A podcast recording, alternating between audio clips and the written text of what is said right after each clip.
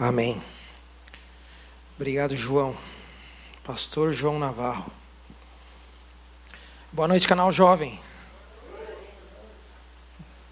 Tudo bem com vocês? Bom, é uma alegria imensa estar aqui. João me convidou para trazer essa mensagem e meu coração se encheu de alegria.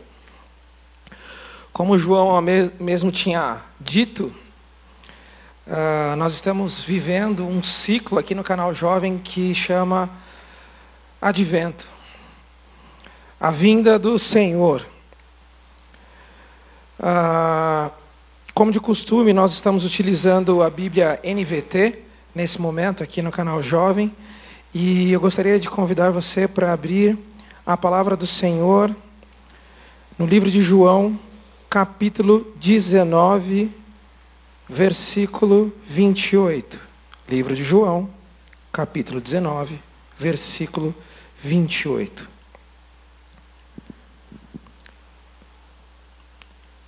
Fazendo uma breve retrospectiva, no dia 5 do 12, o pastor João pregou sobre Isaías capítulo 9, falando respectivamente dos versículos 2, 6 e 7. Nessa condição, ele estava apresentando essa interferência sou eu? Estou pegando no fundo do microfone alguma coisa? Não? Ok. Então, João estava falando sobre Isaías capítulo 9, onde o povo que anda na escuridão verá grande luz. Para os que vivem na terra de trevas profundas, uma luz brilhará. E o João foi muito claro falando a respeito de Jesus e a sua vinda e realmente sobre a condição do Natal. No dia 12 do 2, o João falou sobre a vida de Jesus. Ele apresentou Jesus através do livro de João, no capítulo 1, falando que no princípio aquele que era a palavra já existia e a palavra estava com Deus e a palavra era Deus. Neste dia, o João apresentou o, os atos de Jesus, os feitos de Jesus. Ele apresentou Jesus totalmente como homem e totalmente divino ou seja, Jesus como Deus. Falou a respeito da humilhação de ser Deus e se limitar como homem e das boas novas, o evangelho do qual Jesus pregava, no qual ele era o próprio evangelho. Nesse período também ocorreu a ordenação pastoral de alguns homens de Deus, como Marcelo de Almeida, Tarcísio, Gilberto, mais conhecido como Giba, outros pastores também e o nosso querido pastor João Navarro, ordenado como pastor, pastor oficial do canal Jovem. Né? Uhul! Glória a Deus pela sua vida, João. E aí, no dia 19, veio o especial de Natal, onde nós tivemos uma equipe totalmente engajada, determinada para celebrar a vinda de Jesus.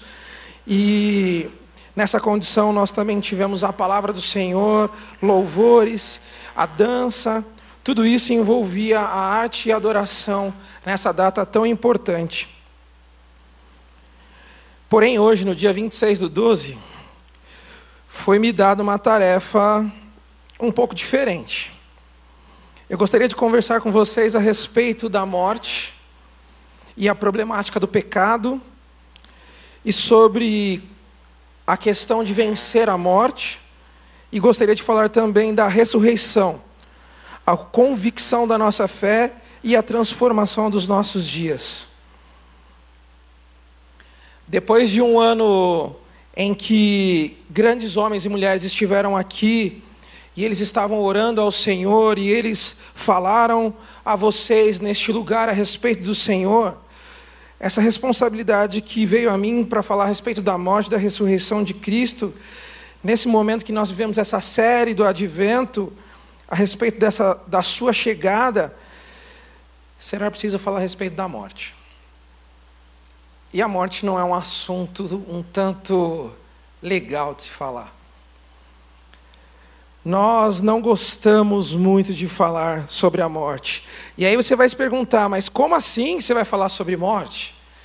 Nós acabamos de viver o nascimento de Jesus, os fatos de Jesus, nós tivemos a celebração do Natal. Hoje é dia 26, ontem eu estava com a minha família celebrando o Natal e hoje você vai falar de morte. É. Eu preciso falar sobre esse assunto. Porque ela é a questão central do Evangelho. A cruz de Jesus é a questão central do Evangelho. Sem a morte de Jesus na cruz, não haveria sentido nenhum em comemorar a sua vinda. Se ele viesse, tivesse vivido, feito determinadas coisas e morresse de morte natural, nada valeria. Afinal, a boa notícia era que Deus tinha estabelecido uma nova forma de se relacionar com os homens, e por conta do seu amor, e ao mesmo tempo a questão da sua ira, Jesus teria que pagar uma dívida muito valiosa. A vida de muitos homens imperfeitos pela vida de um único homem, Deus perfeito e por amor.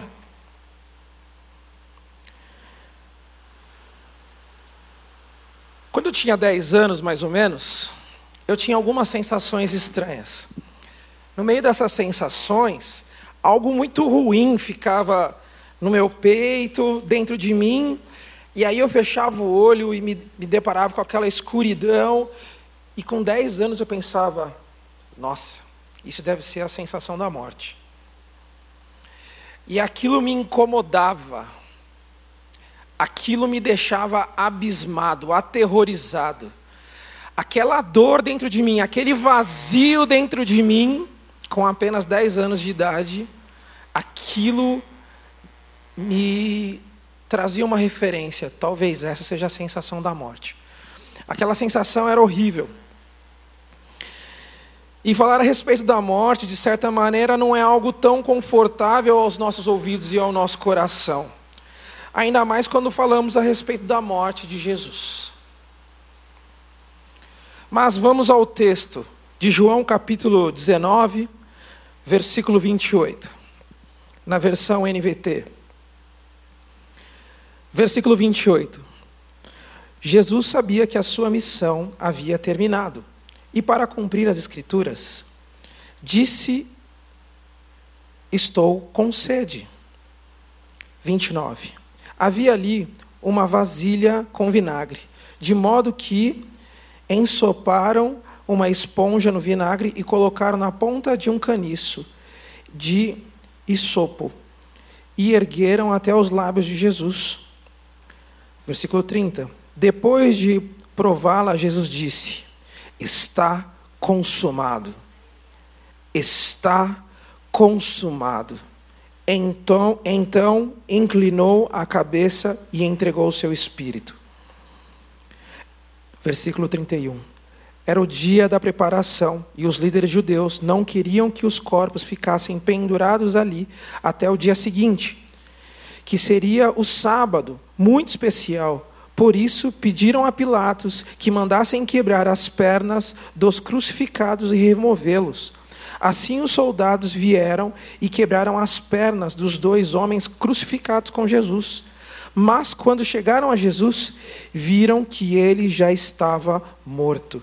E, portanto, quebraram, não quebraram as suas pernas.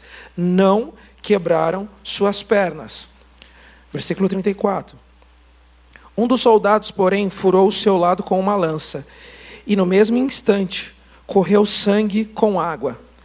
Essa informação, porém, de uma testemunha ocular. Ela dizia a verdade para que vocês também creiam. Essas coisas aconteceu, aconteceram para que se cumprisse as escrituras que dizem: nenhum dos seus ossos será quebrado. Versículo 37. E olharam para ele a quem transpassaram. Até aqui. Nós não gostamos de falar a respeito da morte, talvez por duas razões: medo de passar pela morte e ou não querer morrer. Esse sentimento persegue o ser humano em algum momento de sua vida. E a morte de Jesus retrata muito, e nós temos que aprender muito com esse fato. Mas o que a morte de Jesus traz ao homem? Para Deus, numa condição primária, ele precisava resolver a problemática do pecado. E depois, vencer a morte. Para resolver a problemática do pecado, Cristo morreu por nós. Ele empreendeu a nossa causa. Não que Deus tenha aplicado a sua justiça, não que Deus não tenha aplicado a sua justiça, pelo contrário, ele de fato aplicou a sua justiça. Ele de fato aplicou em Cristo a sua ira. E se vocês acompanharem do momento da crucificação até a morte de Jesus, é algo torturador. Cristo morreu para nos conduzir a Deus. É o que a gente vai ver em 1 Pedro 3,18. Não precisa abrir agora, mas você vai ter esse vídeo gravado para depois acabar procurando com um pouco mais de calma. Cristo morreu para nos conduzir a Deus. Esse, esse é um benefício para a nossa reconciliação. Cristo sofreu a nossa morte. A morte de Cristo é considerada a pior morte de todas o cenário da maior tortura e mais impactante que os Jogos Mortais. Quem aí tem por volta dos seus 40 anos aí já deve ter visto esse filme na sua adolescência. Jogos Mortais é um filme horrível, tenebroso. É um filme de tortura atrás de tortura. Se esse filme, que teve lançamento 1, 2, 3 até o 10, a morte de Jesus foi muito pior do que esse simples filme pode retratar. Mesmo não tendo uma correlação direta, simplesmente falando a respeito do horror, do sofrimento de uma tortura. Além da morte ser uma das questões mais torturosas, ela também é muito vergonhosa, ela é humilhante.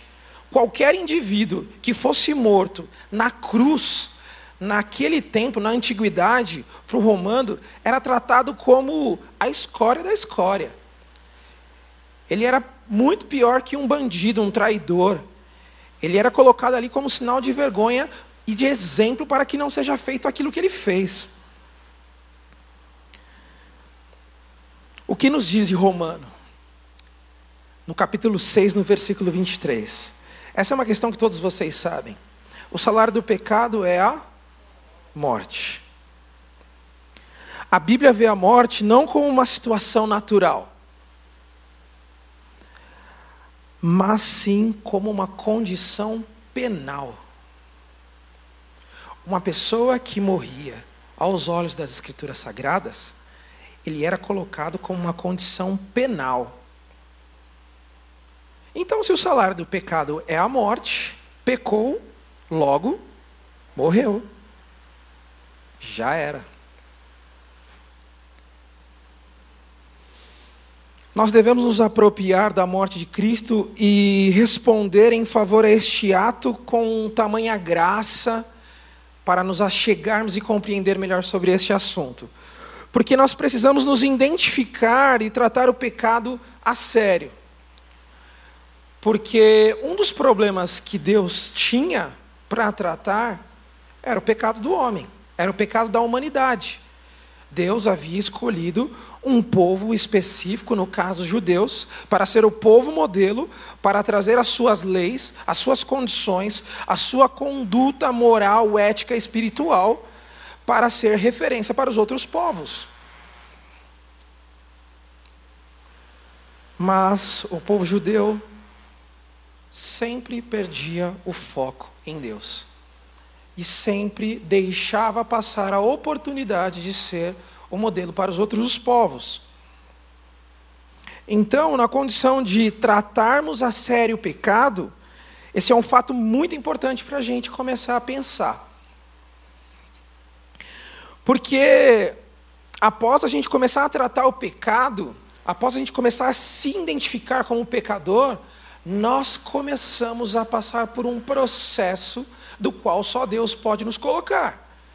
E o arrependimento genuíno, com essa condição ocorrendo dentro de nós, é que nós realmente podemos nos apropriar da realidade da salvação. A questão aqui é que a santidade de Deus, ela é uma aversão ao pecado. Não sei se vocês já tiveram a experiência de pegar um ímã e quebrar o ímã. E aí tem o polo positivo com o polo negativo, essas cargas. E aí, se você inverter, colocar o positivo com o positivo, quando você vai aproximar, de repente o que acontece? Ele repele, ele desvia, ele não se conecta. Vocês já brincaram disso? Nossa, já brinquei disso, muito legal. Teve gente que falou: não, nunca fiz isso. A relação da santidade de Deus, ela é aversa ao pecado. Toda vez que um ser pecaminoso se apresenta a Deus, logo esse indivíduo é repelido. Ele não tem conexão, ligação, ele não se aproxima e permanece na presença de Deus, por causa da santidade de Deus. Esse atributo divino, essa condição, essa essência de Deus, essa característica no caráter de Deus. Característica no caráter. Tá. Essa característica de Deus, de ser santo, em que a sua santidade repele o pecado, ela estava sobre todos nós. Afinal, em Gênesis capítulo 3, ali é documentado a queda do homem. Então, quando nós falamos a respeito da santidade de Deus, quando nós falamos da relação pecado e que realmente a consequência do pecado é a morte, nós não estamos falando simplesmente de uma lei que o Senhor colocou. Nós estamos falando da condição do próprio Deus se colocar. Então não é simplesmente uma lei, uma regra, é o próprio Deus. A, a, lei ela faz parte da integridade do próprio Deus. Então, a relação do pecado é um problema. Essa é a problemática do pecado. E com isso, essa pessoa não conseguiria, nós não conseguiríamos, nenhum ser humano conseguiria se achegar a Deus. John Stott, em sua obra a cruz de Cristo relata que Deus tinha que resolver o problema do pecado. Em suas opções, ele tinha a opção de nada fazer ou aplicar a lei. E ele aplicou a lei. Deus ele não pode voltar a paz, a, atrás daquilo que ele já decretou.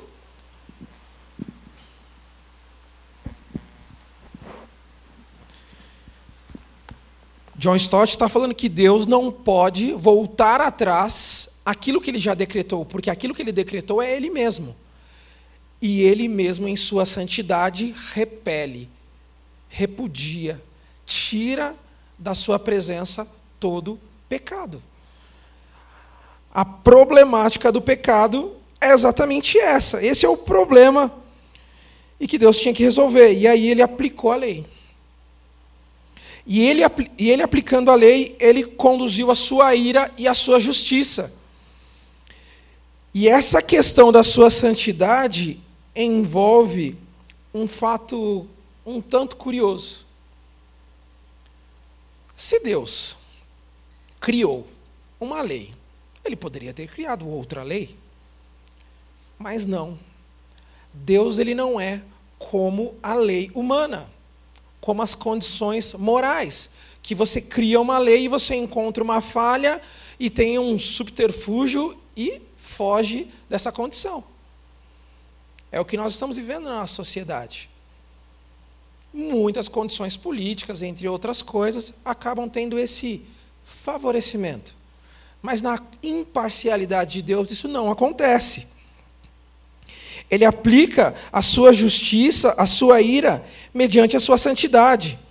Então, o que nós vemos de fato é Deus morrendo em nosso lugar por amor. Por amor. Ele aplicou sobre a própria essência e sofreu o nosso castigo. A ênfase da carta de João sobre a encarnação, que o próprio João Navarro pregou para a gente, é que o apóstolo ele está combatendo uma heresia primitiva que tentava separar Cristo Jesus do ser humano. Sendo que ele próprio é Deus e ele próprio é homem. É agora, na encarnação, que nós começamos a observar, a ver um vislumbre a respeito da expiação dos pecados. O singular amor de Deus é muito mais forte em relação à aplicação da sua ira no seu filho. A questão mais importante do evangelho aqui é que a cruz fala muito mais a respeito da obra divina do que o próprio nascimento. O nascimento de Cristo, a vinda dele, a celebração que nós colocamos como Natal, é uma questão, é o cumprimento das promessas do Senhor. Mas o, o, o tema central de toda a Escritura é a relação da cruz. Porque é através dela que a propiciação dos nossos pecados seria a purificação através do sangue de Jesus. O sacrifício de Jesus através da cruz é a própria questão, o clímax do Evangelho. Por amor a nós, ele foi transpassado pelas nossas transgressões e moído pelas nossas iniquidades. O castigo que nos traz a paz estava sobre ele, e pelas suas pisaduras fomos sarados. Todos nós, todos nós andávamos desgarrados como ovelhas, cada um se desviava pelo caminho, mas o Senhor fez cair sobre ele a iniquidade de todos nós. Eis o Cordeiro de Deus que tira o pecado do mundo. O próprio Filho do Homem não veio para ser servido, mas para servir e dar a vida em resgate de muitos. Cristo, tendo se oferecido uma vez para sempre, para tirar os pecados de muito, muitos, carregando ele mesmo em seu corpo sobre o madeiro, nossos pecados, Cristo morreu uma única vez pelos pecados o justo pelos injustos, para conduzir-vos a Deus. Aquele que não conheceu o pecado, ele se fez pecado por nós, para ele não fôssemos feitos justiça de Deus. Nele fôssemos feitos justiça de Deus. Cristo resgatou da maldição a lei, fazendo-se ele próprio maldição em nosso lugar. Incrível. Ainda assim, John Stott ele relata que sem a morte sacrificial de Cristo por nós, a salvação teria sido impossível. Era necessário que o indivíduo que tivesse uma essência divina, porque o filho não é o pai, o pai não é o filho, e o espírito não é o pai. Vocês conseguiram entender? O pai não é o filho, o Filho não é Espírito, o Espírito não é o Pai. Porém, todos eles são Deus. É Deus.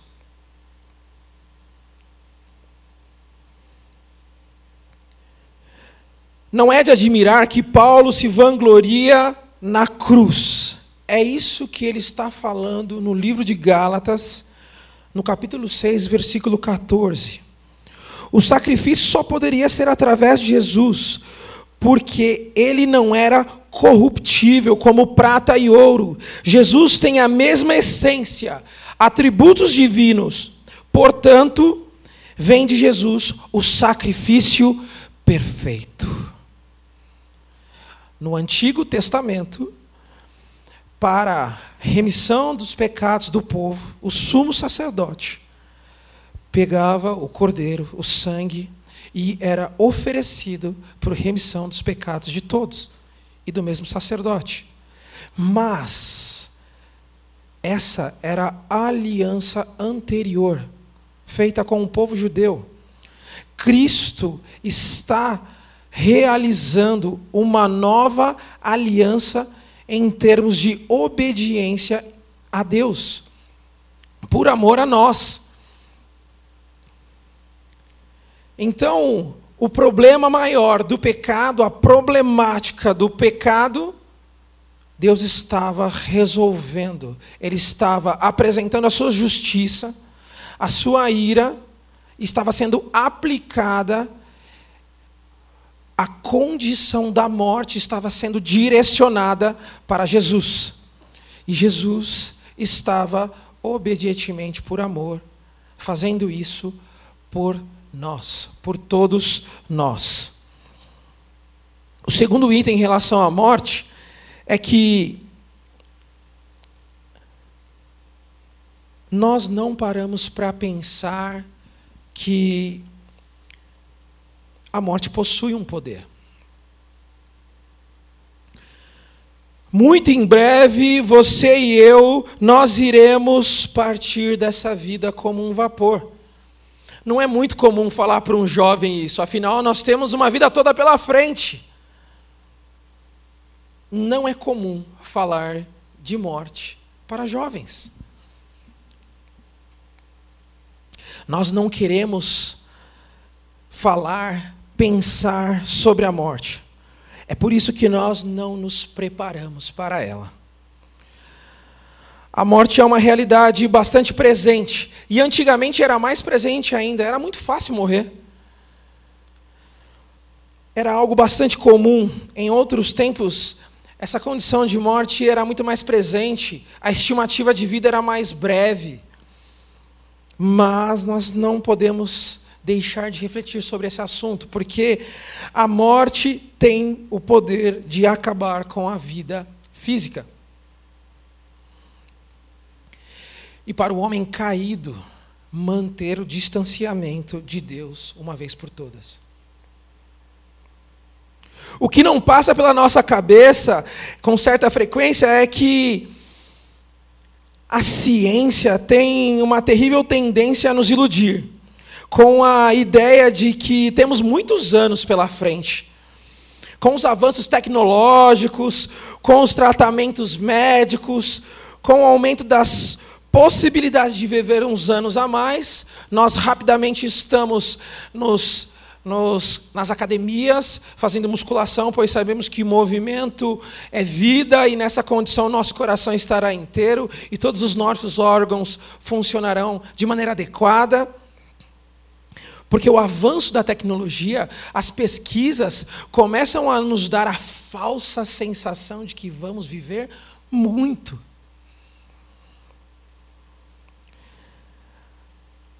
Antigamente, a estimativa de vida era em torno de 50 a 60 anos, então as pessoas morriam muito mais depressa.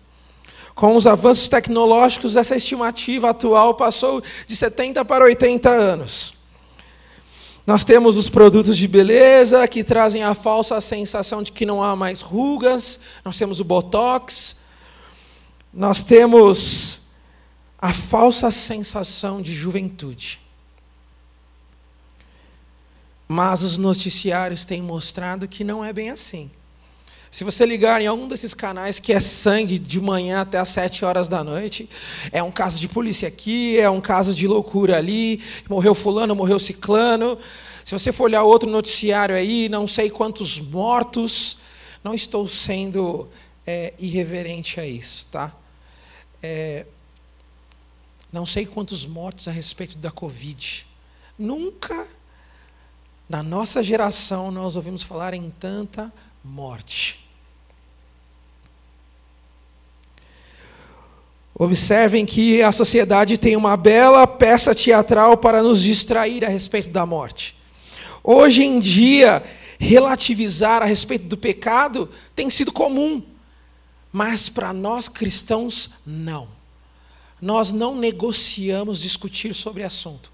É por isso que o pecado é trazido nas Escrituras como aquele que conduz à morte. É por isso que nós temos que tratar esse assunto. falar de pecado não está na moda. As pessoas, quando começam a falar desse assunto, ó, oh, tchau, estou indo. Ah, não, que coisa negativa falar sobre esse assunto. Não, não quero falar sobre isso. Não, afinal, eu estou com 35 anos. Não, não, não quero. Não vou falar sobre isso não faz parte dos nossos assuntos nas redes sociais. Nós falamos de comida, nós falamos de carros, motos, falamos de lugares excelentes para viajar e aproveitar a vida, mas a morte não faz parte dos nossos assuntos nas redes sociais, a não ser quando for uma reivindicação sobre alguma questão de governo, aí você vê uma pessoa falar sobre esse assunto. Tirando isso, dificilmente. Nós não costumamos falar sobre a morte porque nós não gostamos de ver a imagem em nós de que somos seres humanos caídos, ruins. Mas é certo que a morte virá a todos nós. Em breve ela chegará, isso é uma certeza, para todos. Mas para o cristão nós temos uma certeza a mais a certeza da ressurreição, a certeza de que nós vamos ressuscitar no grande dia.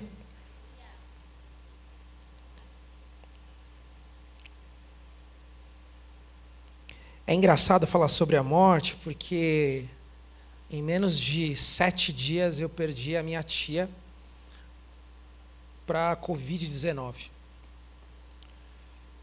Ou, na verdade, eu perdi a minha tia para a morte. Ela era relativamente jovem, 60 e poucos anos. Mas ela morreu.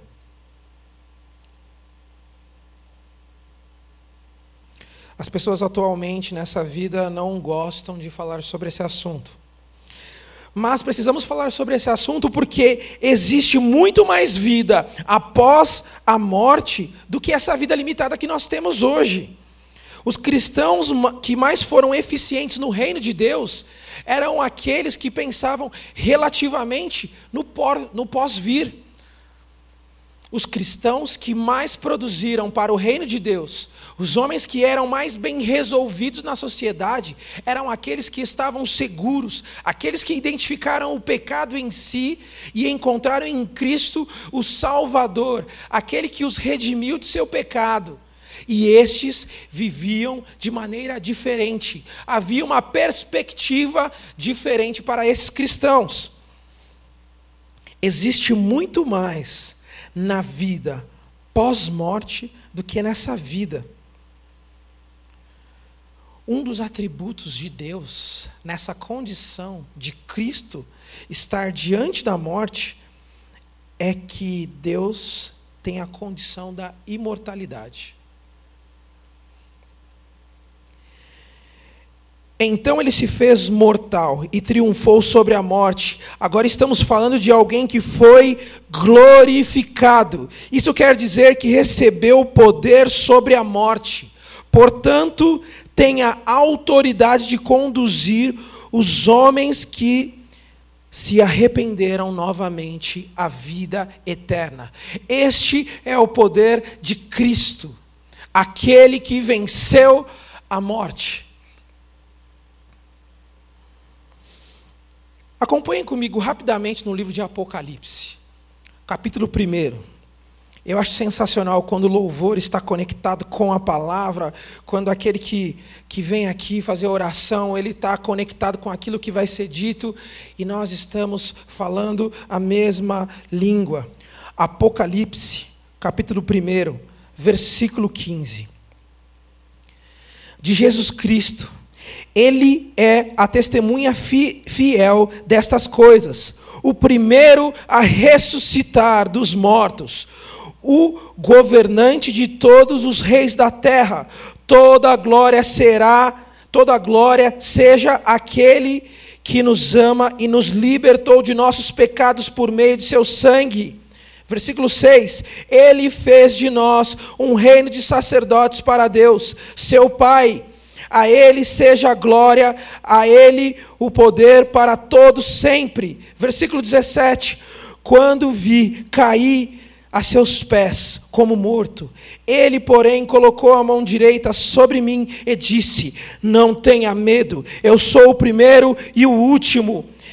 Sou aquele que vive. Estive morto, mas agora vivo para todos sempre. Tenho as chaves da morte e do mundo dos mortos.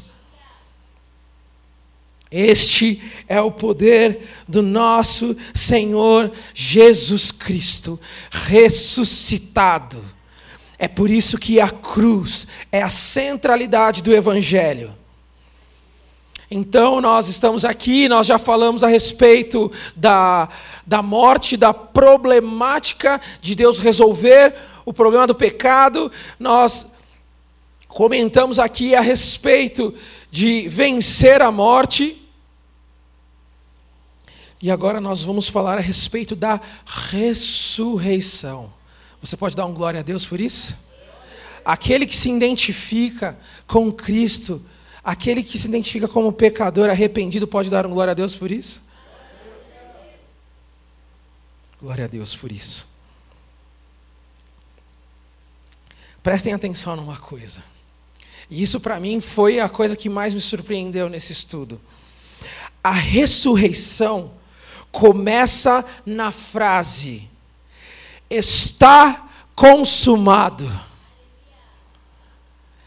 A ressurreição começa na frase: está consumado.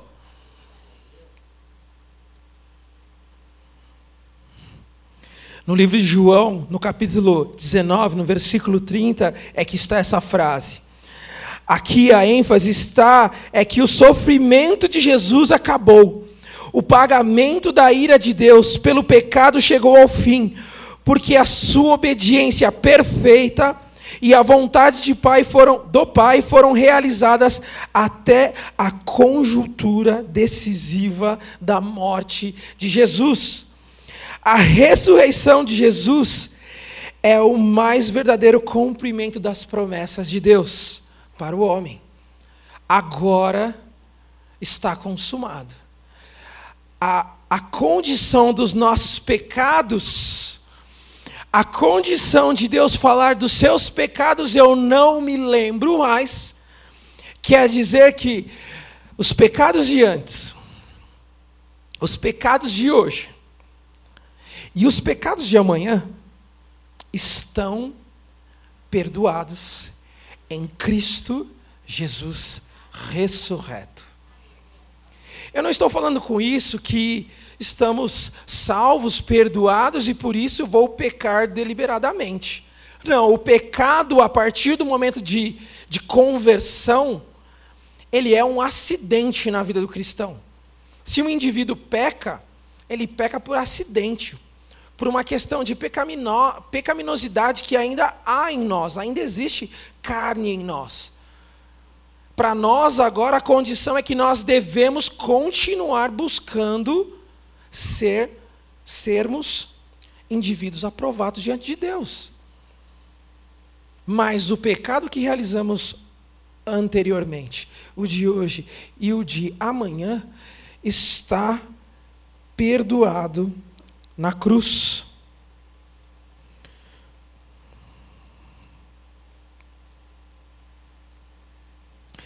E nessa condição, agora nós vemos um Cristo glorificado, aquele que tem poder sobre a morte. Os eventos que ocorrem após a morte de Jesus, eles são também para a questão do cumprimento. No livro de João, no capítulo 20, nós observamos que no versículo 1, no primeiro dia da semana, bem cedo, enquanto ainda estava escuro, Maria Madalena foi ao túmulo e viu que a pedra da entrada tinha sido removida. Correu e encontrou Simão Pedro e o outro discípulo, aquele a quem Jesus amava, e disse: Tiraram do túmulo o corpo do Senhor e não sabemos onde colocaram. Mal ela sabia que o Cristo havia ressuscitado. No versículo 18, Maria Madalena encontrou os discípulos e lhes disse: Vi o Senhor. Contou que Jesus havia falado com ela. E ao entardecer daquele primeiro dia, os discípulos estavam reunidos, as portas trancadas, por medo dos líderes judeus, e de repente Jesus surgiu no meio deles e disse: A paz seja com vocês. Nos termos da galera de hoje, ele diria assim: O pai está on. Ressuscitei fui glorificado pelo meu Pai.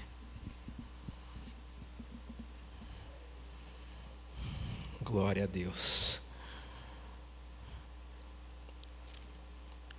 No versículo 26 do, do mesmo capítulo 20, diz assim: Oito dias depois, os discípulos estavam juntos novamente, e dessa vez Tomé estava com ele. As portas estavam trancadas, mas de repente, como antes, Jesus surgiu no meio deles e disse: A paz seja com vocês.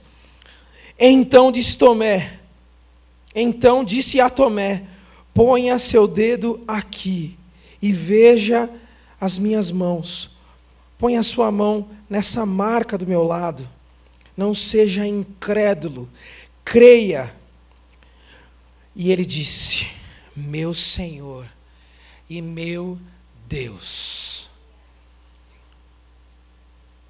Essa condição da ressurreição, que começa na condição de está consumado, agora está acontecendo o cumprimento daquilo que Deus havia falado, daquilo que o próprio Cristo tinha dito a respeito de si mesmo para os discípulos.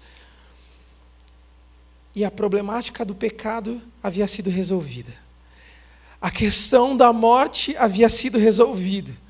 A condição da ressurreição agora é uma realidade para aqueles que o acompanhavam.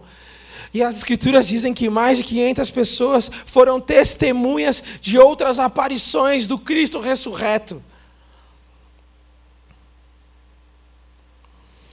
E o que é que nós vamos de fato aprender com essa convicção da ressurreição de Cristo? É que nós teremos a nossa fé construída, convicta em um alicerce, porque existe um Jesus histórico. Não sei se vocês já observaram, mas quando vocês eram mais jovens e estavam estudando no livro de história, estava escrito assim: o Brasil foi descoberto no ano de 1500 D.C maiúsculo. Depois de Cristo. Cristo é o marco da humanidade.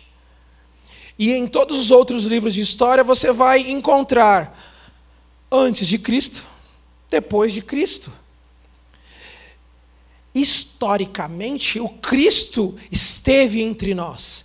E as Escrituras Sagradas documentam um Jesus histórico, um Jesus real, um Jesus que veio e habitou em nós, e um Deus que se fez carne e morreu em nosso lugar. De fato, João estava convicto. E assim para todos os cristãos daquela época, que a ressurreição de Cristo era um fato imutável sobre o qual a fé deles está fundamentada. A fé deles dependia do testemunho e o comportamento deles foi transformado. Depois de verem, viverem, tocarem, estarem com Cristo ressurreto, eles não pregavam, eles não viviam mais da mesma maneira. A vida desses apóstolos ele, era mais intensa.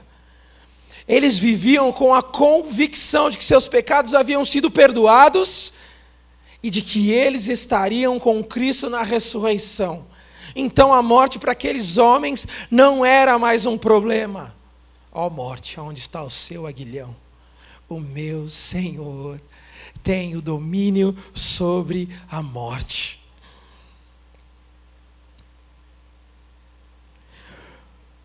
Pois Paulo escreve: se Cristo não ressuscitou, é inútil a nossa pregação, como também é inútil a fé de vocês. mais que isso seremos considerados falsos testemunhas de Deus, pois contra ele testemunhamos que Cristo ressuscitou dos mortos, e isso é uma inverdade. Se Cristo não ressuscitou, é inútil a fé de vocês, e ainda estão em seus pecados, mortos, afastados do Deus amoroso, misericordioso, cheio de graça.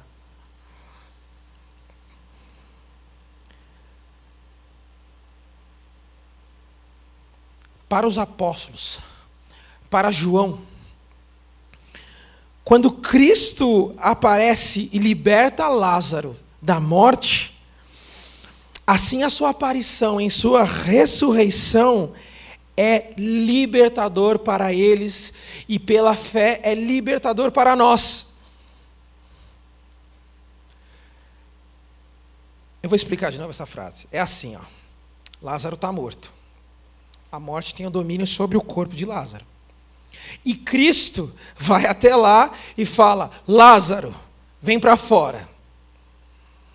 Aquele que tem autoridade, que nem havia morrido ainda, já fala: Lázaro, venha para fora.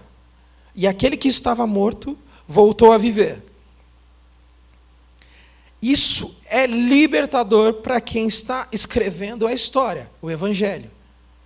Porém, essa alegria é ainda maior quando Cristo morre e as pessoas falam: Meu Pai Celestial, a minha esperança se foi.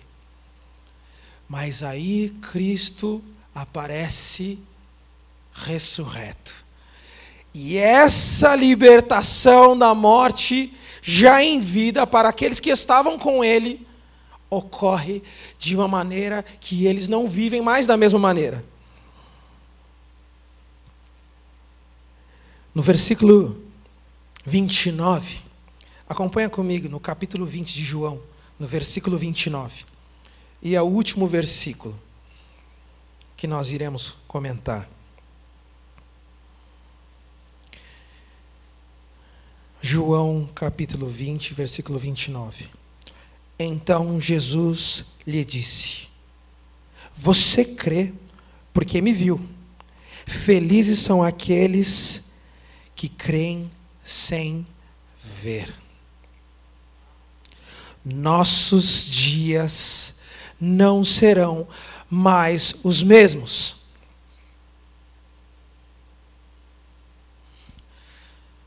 E agora, foi respondido. Pessoal do louvor pode se achegar.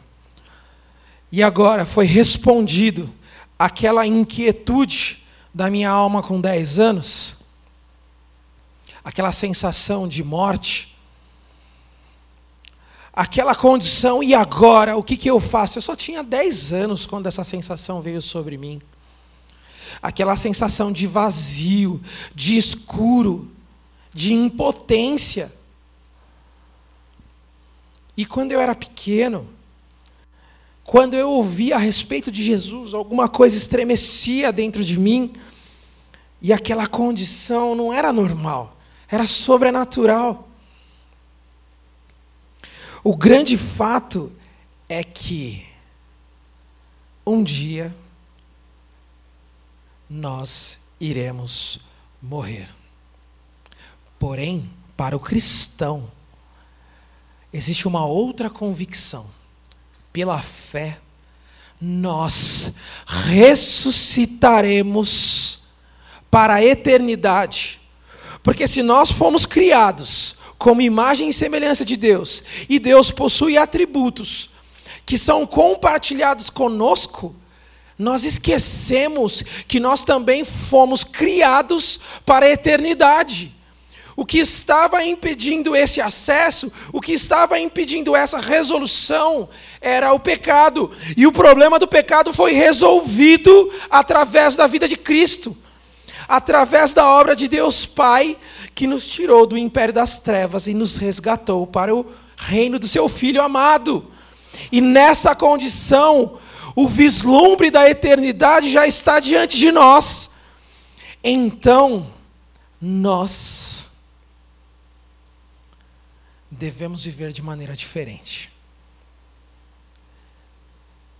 O advento de Cristo, sua chegada, tem uma relação direta e importância na cruz, na sua morte, pois ele venceu a morte, ele tem o domínio, o poder, as chaves, e ele ressuscitou, subiu para os céus, e de fato ele irá voltar. Não é isso que nós cantamos aqui com a canção Maranata? Maranata. Ora vem, Senhor Jesus. Agora nossa convicção está pautada no seu retorno, na sua segunda vinda, para nos buscar.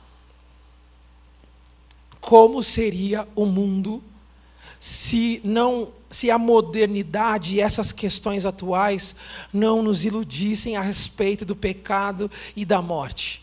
Como seria se todas as pessoas fizessem uma autoavaliação do pecado e se identificassem como pecador e se achegassem a Cristo, de joelhos, arrependido? Porque não existia possibilidade de um sacrifício. Eu não poderia morrer pelos pecados de vocês. Eu não possuo a essência divina. Não é possível. Somente Cristo é totalmente homem, totalmente Deus, a qual a ira do Senhor, nosso Pai, veio e a sua santidade foi saciada e pelos pecados vertidos através do sangue de Cristo, hoje nós fomos reconciliados com Cristo. Então, falar a respeito da morte não é algo tão ruim assim. É que não é tão frequente.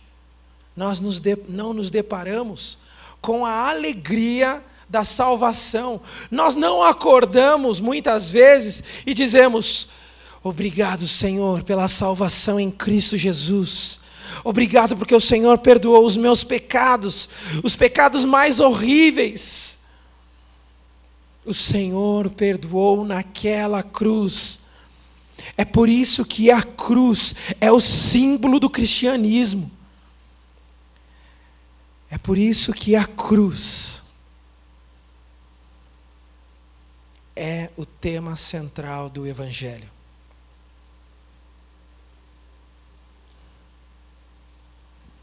Será que podemos louvar ao Senhor sobre aquela canção, Maranata, ora vem? Coloque-se de pé no seu lugar. Como está o seu coração a partir dessas informações? Você está com medo da morte? Ou você está se descobrindo como pecador redimido em Cristo Jesus?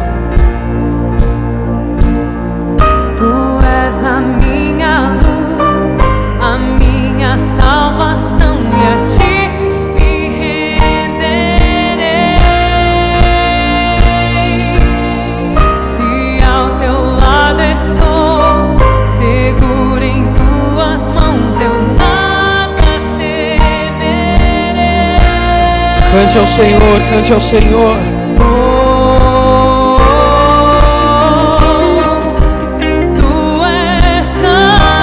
Um louvor de gratidão, um louvor de quem é grato à obra de Deus.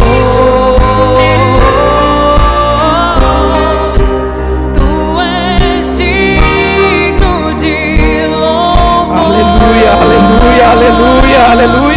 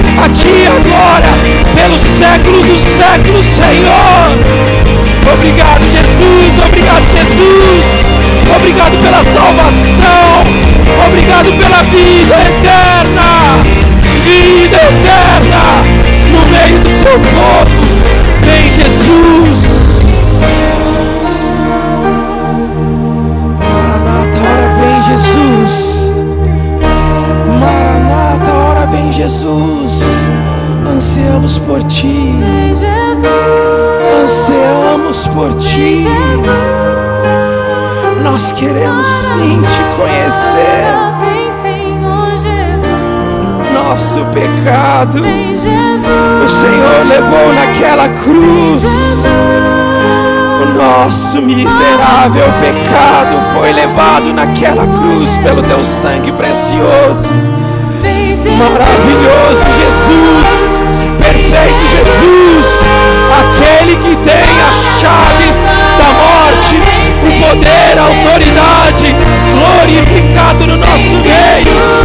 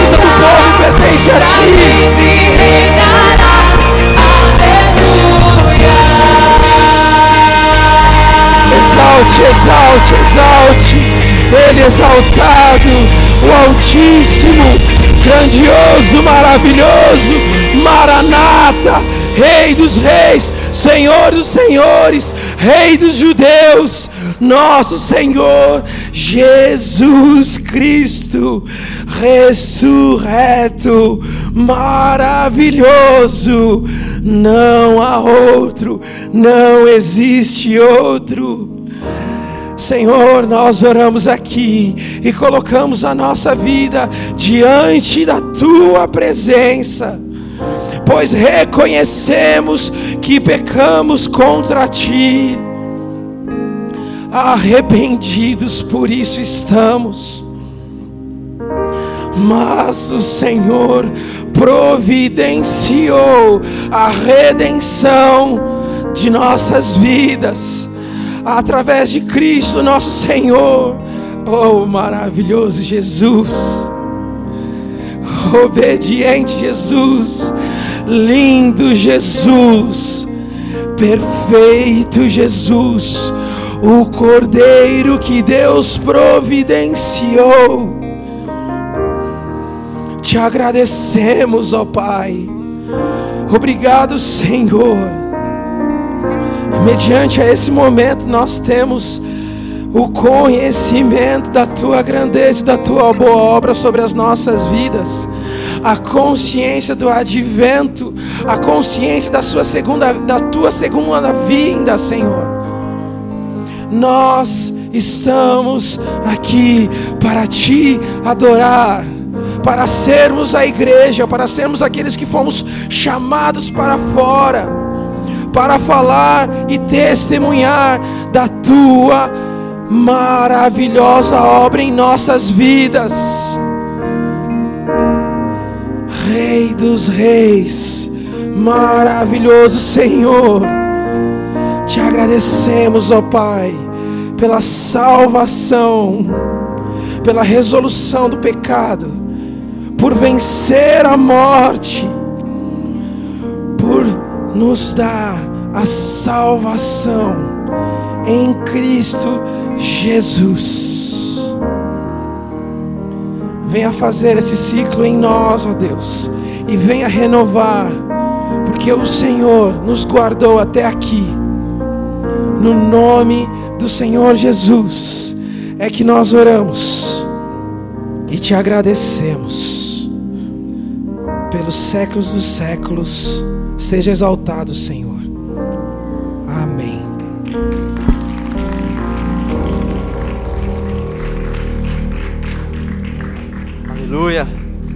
Obrigado, Jorge. Deus seja louvado pela sua vida, pela vida de todos os que estão aqui. Nós já vamos encerrar.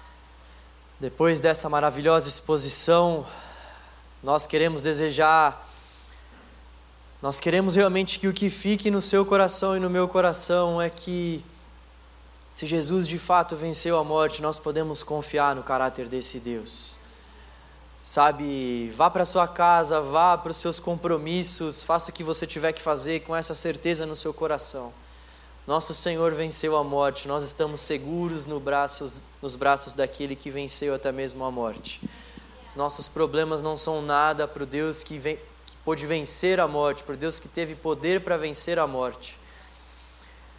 Nós vamos cultuar ao Senhor normalmente nos quatro cultos. Amanhã você pode vir, você deve fazer a sua inscrição se você quiser vir, mas os cultos vão acontecer normalmente culto das 8, das 10 e meia, das 17, das 19 e 30. Nós teremos o culto da virada, que será da quinta para sexta-feira, mas esse culto da virada será online. A partir das 10 horas da noite, então você pode se conectar pelo YouTube da nossa igreja, lá pelo canal da Batista do Povo, e acompanhar então a nossa celebração, que será online de quinta para sexta. E no dia 2, como eu disse no começo, nós teremos culto normalmente aqui no canal Jovem. Então você pode chegar, que nós está junto no Valeu, Valeu. Deus abençoe a sua vida, você que nos acompanha pela internet, que Deus possa te dar uma semana abençoada. Que Deus ilumine a semana de cada um de vocês e com que essa palavra fique para nós e com que nós venhamos colocar em prática tudo que foi dito aqui, para honra e glória do nosso Senhor. Agora vocês que estão aqui